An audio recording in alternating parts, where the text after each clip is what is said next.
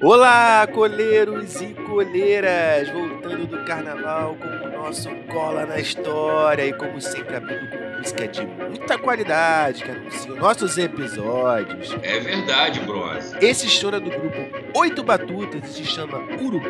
Oito Batutas foi um grupo do qual fizeram parte Pixinguinha, Donga, Só gente boa. dentre outros batutas negros que estavam na onda do sucesso na década de 1920. E o que também fazia sucesso, na verdade, muito barulho, era o movimento tenentista, um movimento militar que pretendia acabar com a República Velha com a força das armas. E esse é o nosso tema de hoje. Já tô ouvindo os canhões, cara. E para falar sobre esse assunto, já está aqui comigo ele, o general da banda, o capitão da história, o nosso sargento pincel, Chico Araripe. Sargento Pincel, cacete, cara. Fala, meu amigo Bronze. Deixa tocar esse choro mais um pouquinho, porque ele foi gravado em 22, ano em que o Brasil teve vários fatos marcantes, entre eles o modernismo, que nós já abordamos em outro episódio, na qual os batutas aqui no Rio de Janeiro também são legítimos representantes.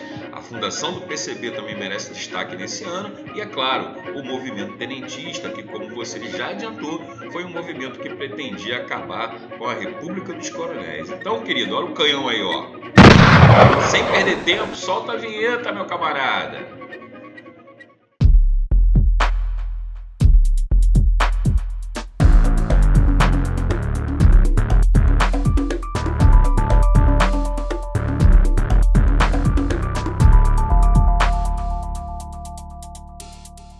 Chicão, a palavra tenentismo nos remete à palavra tenente, que vem a ser uma patente da oficialidade militar brasileira.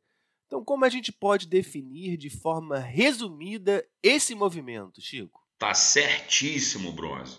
O tenentismo foi um movimento militar surgido no Exército Brasileiro, principalmente, formado em sua maioria por oficiais de patente intermediária, ou seja, os tenentes, né, cara? Os capitães, tenentes capitães ali naquela intermédia, naquela, naquela meia cancha ali, né, meu camarada? Quase todos muito jovens à época que pretendiam derrubar o governo oligárquico pela força das armas e promover algumas reformas na sociedade. Veja, não revolução, reformas, meu camarada. Entendi. O que eles pretendiam então era organizar uma espécie de golpe de Estado para que eles assumissem o poder. Exatamente, Bruno. Isso adivinha da crença que esses militares tinham a missão de salvar o Brasil. Veja só que novidade, meu camarada. Novidade. A corrupção que era representada na época pela República Oligárquica, né? Desta forma, só eles, os militares, poderiam assumir o poder e realizar uma série de reformas nas quais se destacavam de maneira geral. Toca o sino aí, meu camarada. Instituição do voto secreto como forma de combater o coronelismo. Eles viam o voto secreto como né, uma saída para a questão do coronelismo. Nacionalismo econômico, ou seja, proteger as riquezas nacionais e impedir a entrada do capital estrangeiro no Brasil. Combater a corrupção oligárquica. Quase fácil isso, né, cara? Combater a corrupção no Brasil. Sim, eles conseguiram, né? Conseguiram. Pois é, e finalmente, meu camarada, combater o analfabetismo, já que o Brasil naquela época quase que 70% da população era analfabeta. Uau! E os caras não ficaram no campo das ideias, não. Eles acabaram indo para o confronto e a gente vai falar já já disso. Mas esse movimento não surgiu do nada. Onde a gente vai encontrar as raízes desse movimento? Nada surge do nada, né, Bruno? Sem dúvidas. A gente vai achar as raízes desses movimentos nas transformações sociais que ocorreram no Brasil desde o final da década de 10 e principalmente no início da década de 20. O país, nesse período, acelerou a sua industrialização e, com ela, claro, cresce a urbanização. Os setores urbanos, né, não subordinados ao coronelismo, a classe média, por exemplo, e o operariado, exigiam mudanças naquela velha política oligárquica. No entanto, as oligarquias dominantes se recusavam a ouvir as demandas sociais. Né? Fato isso nós abordamos no, no episódio Anterior. né, no movimento operário. A situação começou a piorar, cara, nas eleições para a sucessão do presidente Epitácio Pessoa, presidente que governou o Brasil entre 1919 e 1922. Nessas eleições, o eixo São Paulo-Minas Gerais, ou seja, a política do café com leite, indicou para a sucessão o mineiro Arthur Bernardes.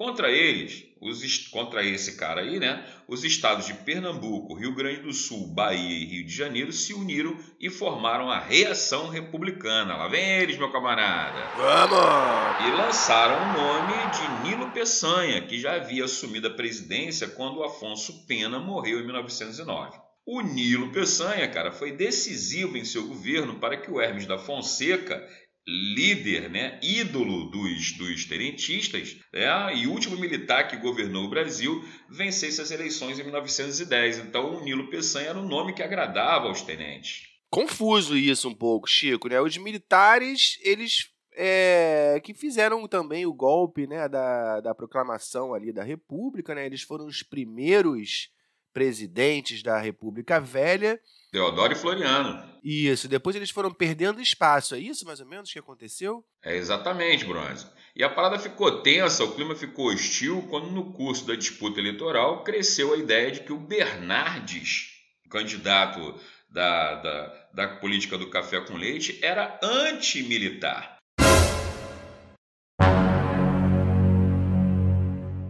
Contribuiu para isso uma publicação nos jornais uma publicação no jornal, um fake news, é isso? Exatamente, meu camarada. Ele era realmente, sim, de fato, antimilitar? Nada, meu camarada. Então, se liga, cara. Na época foi publicado nos jornais cartas que foram atribuídas ao, Arthur Bernardes, na qual ele chamava o Hermes da Fonseca, veja só, de canalha e sargentão sem compostura. Pegou pesado. Logo, logo Hermes, cara, ídolo dos tenentes, como já falamos aqui, que tinha acabado de assumir a presidência do clube militar que fica pertinho de você, Bruno. É isso aí, ou seja, então as cartas falsas, as fake news puseram lenha na fogueira e o objetivo era esse mesmo, né? Colocar os militares contra as oligarquias da República Café com Leite. E principalmente contra a candidatura do Arthur Bernardes. Importante ressaltar, cara, que as cartas circularam antes das eleições, mas não impediram a vitória do Arthur Bernardes. Mas, mesmo com a vitória, cara, o clima entre os militares tenentistas e o governo é, recém-eleito, né, piorou. Antes que o Arthur pudesse tomar posse, lembrando que as eleições ocorriam em março e a posse só era em novembro, o clube militar sob a presidência do Hermes da Fonseca lançou um protesto contra o governo Epitácio Pessoa, o cara que ainda governava né, na transição para o Bernardes, que havia ganho as eleições, criticando o uso do exército para intervir no governo de Pernambuco, que foi contra o Bernardes, tá ligado, cara? É, tô lembrado, sim. O Epitácio, então, o presidente em exercício da chapa do Arthur Bernardes, não deu mole. Fechou o clube militar e mandou prender o Hermes da Fonseca. Aí o bicho pegou de vez. Pois é, meu camarada, e surgiu entre os tenentes a primeira tentativa de derrubada do governo para impedir a posse do Bernardes. Essa revolta entrou para a história do Brasil como a revolta do Forte Copacabana, também conhecida como os 18 do Forte. E isso aconteceu em 5 de julho de 1922, portanto, antes da posse do Bernardes. Caramba, cara. Eu pensei que o Forte de Copacabana era você lá, sem camisa, não? É eu sempre olho pro Forte de Copa e lembro daquela de Copa e lembro daquela foto, né? Como é que foi essa revolta aí, Chicão? É verdade, aquela foto histórica que está em todos os livros didáticos, né? A ideia dos tenentes, cara, era que os quartéis da cidade se levantassem contra o governo e para impedir, inclusive, contra o governo do Epitácio, para impedir a posse do recém-eleito Arthur Bernardi. É importante lembrar, cara, que o tenentismo não foi um movimento que aglutinou a grande maioria dos militares. A alta oficialidade, por exemplo, não aderiu, como a maioria da tropa também não. Então, vamos colocar aqui percentualmente que o movimento tenentista mobilizou cerca de 20%, se muito, das tropas militares. Estou aqui chutando aqui um, só para criar uma, uma imagem para os nossos ouvintes. Dessa forma, cara, o levante ficou praticamente restrito ao próprio quartel, o Forte Copacabana, que sofreu pesados bombardeios. A grande maioria dos rebeldes decidiu se entregar, mas 17 militares resolveram enfrentar as tropas legalistas né, do governo. Pô, Tigão, 18 caras lá, 17 para fazer uma revolta. Os caras, pô, quem é? O Rambo, Braddock, pô, só se for assim, né, cara? Vem cá, não foram 18 do Forte? Você falou 17, o que que houve aí? Pô, Braddock. Cara, tu tá engraçado hoje, hein, cara. Pois é, cara. Eram 17 militares. Mas o fato é que na caminhada dos rebeldes aí, né, dos heróis, os caras que resolveram enfrentar o, as tropas do Brasil. Os Vingadores. Exatamente, os Vingadores. Quando os caras estavam passeando ali pela praia de Copacabana, que ainda não era nem um calçadão, era uma calçadinha ainda, né, cara? Um civil chamado Otávio Pessoa resolveu aderir ao movimento. E é ele que está nessa foto histórica que ilustra a maioria né, dos, dos textos que falam sobre o tenentismo. Esses caras marcharam em direção até o catete, só que no meio do caminho encontraram as tropas legalistas que abriram fogo contra os caras. Naquele tiroteio todo, 16 foram mortos e apenas dois sobreviveram, o Siqueira Campos e o Eduardo Gomes. Aliás, Siqueira Campos que dá nome a uma das ruas ali em Copacabana, onde né, os confrontos se deram. E o Eduardo Campos ainda vai aparecer muito nas nossas histórias aí. Por exemplo, ele foi o candidato que enfrentou o Dutra. Eduardo Gomes. Eduardo Gomes. Eduardo Campos é outro. É, sim, Eduardo Gomes. Eduardo Campos Então é o cara outro. tava andando lá, encontrou 17 caras armados andando, chateados com o governo, decidiu entrar lá e saiu na foto e faz parte da nossa história. Otávio Pessoa é o nome dele. Exatamente. Pô, o civil entrou na furada, mas mesmo o levante fracassando, os tenentes eles ganharam heróis, bandeiras de luta, era sinal de que os caras não iam parar por aí, né, Chico? E o governo de Arthur Bernardes, já empossado, também não. Então o cara lançou mão de medidas restritivas e autoritárias para impedir novos levantes, o que não adiantou, certo, Chico? Foi mesmo, cara. O Bernardes governou praticamente todo o seu mandato sob estado de sítio. O que também não adiantou muita coisa, porque dois anos depois, exatamente em 5 de julho de 1924, aniversário de dois anos do levante de Copacabana, novos confrontos entre os tenentistas e o governo aconteceram. Em São Paulo, por exemplo, os tenentes liderados pelo capitão Miguel Costa conseguiram maior adesão de tropas e dominaram alguns quartéis em São Paulo, enfrentando as tropas leais ao governo. Os embates duraram quase todo o mês de julho, cara. A capital paulistana foi bombardeada, principalmente os bairros operários, né? Lógico, os caras juntavam uma coisa, pô, vamos aproveitar para matar uns operários aqui, já que a gente está combatendo os tenentes, né, cara? Já mata dois coelhos, né, direto. Exatamente, né? Houve grandes perdas humanas, inclusive atingindo, como a gente já falou, os bairros operários que foram atacados pelo governo. Mas não foi só São Paulo, não, né, Chico? Não, não foi não, cara. Em, praticamente em todo o Brasil pipocaram esses levantes, mas em São Paulo foi mais grave, assim também como no Rio Grande do Sul também houve embate entre os tenentes. Lá, as forças tenentistas foram lideradas pelo capitão Luiz Carlos Prestes e as tropas do contra as tropas do governo, né, cara? No entanto, tanto o grupo rebelde de São Paulo quanto o grupo rebelde do Rio Grande do Sul foram obrigados a recuar. Os rebeldes gaúchos, por exemplo, e paulistas acabaram por se unir na cidade de Foz do Iguaçu, no Paraná, formando uma única força rebelde em abril de 1925. Lá então, os caras unidos decidiram percorrer o Brasil para propagar as ideias tenentistas. Também havia expectativa nessa ideia de levar o movimento para o interior, obrigando o governo Bernardes então a mobilizar tropas para segui-los, enquanto aqui nas cidades novos levantes poderiam surgir para derrubar o Arthur Bernardes. Fato é, cara, que no encontro da coluna paulista com a coluna gaúcha, nascia então uma única formação militar revolucionária chamada de Coluna Miguel Costa Prestes, mais conhecida como Coluna Prestes. E a coluna, pessoal, percorreu mais de 24 mil quilômetros do Brasil, passando por nove estados entre 1925 e 1927.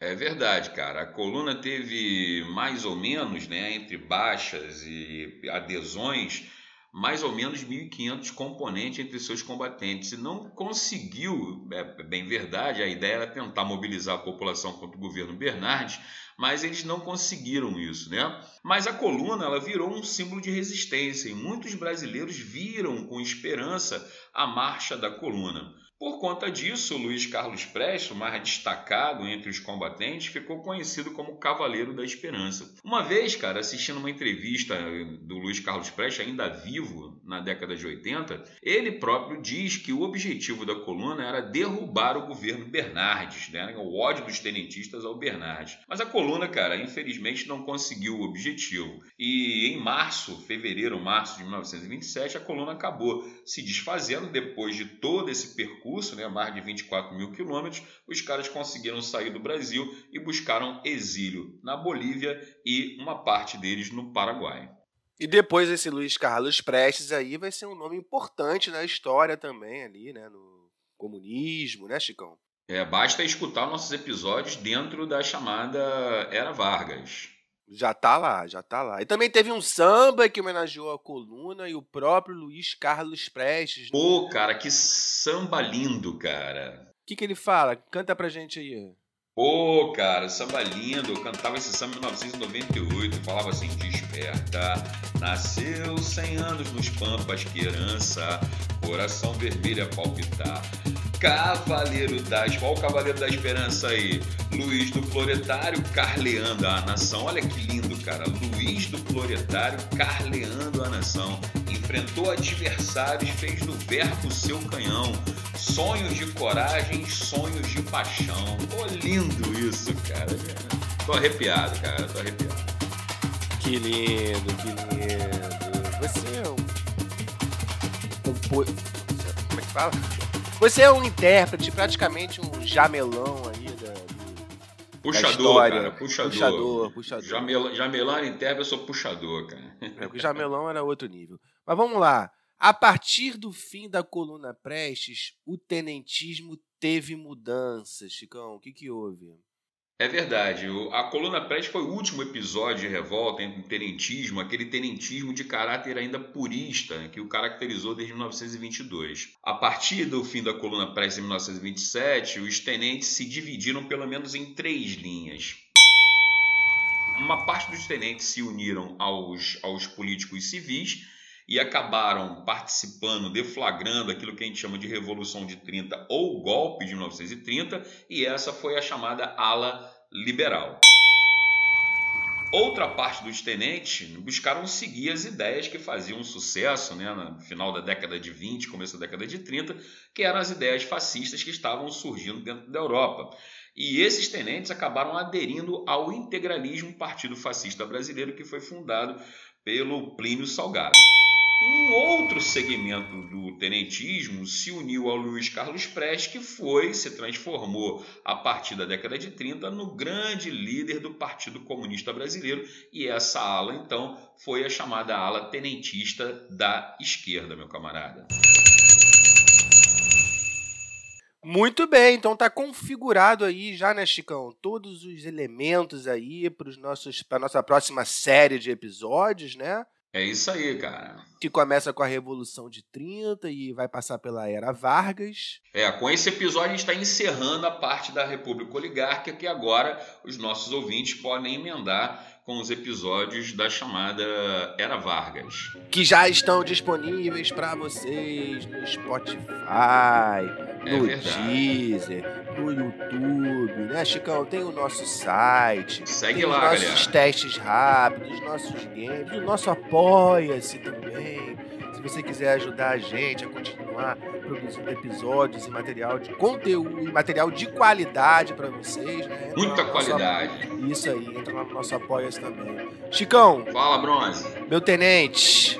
É, vamos nessa então, voltamos do carnaval, ano começando, com tenentismo, e a gente segue quais são nossos próximos episódios, só para dar um a seguir cenas pra galera. Agora a gente aí. vai falar sobre a República Liberal Populista, aquele período que vai de 46 até o golpe militar de 64. Não percam que são, é uma parte da história do Brasil muito, muito rica. Isso aí. Terminamos então de novo com os oito Batutas com a música Urubu. Não é uma homenagem ao Flamengo. E solta aí o som, então. Valeu, Chicão. Até a próxima. Fazia sucesso em 1922 esse som aí, cara. Valeu, galera. Um abraço.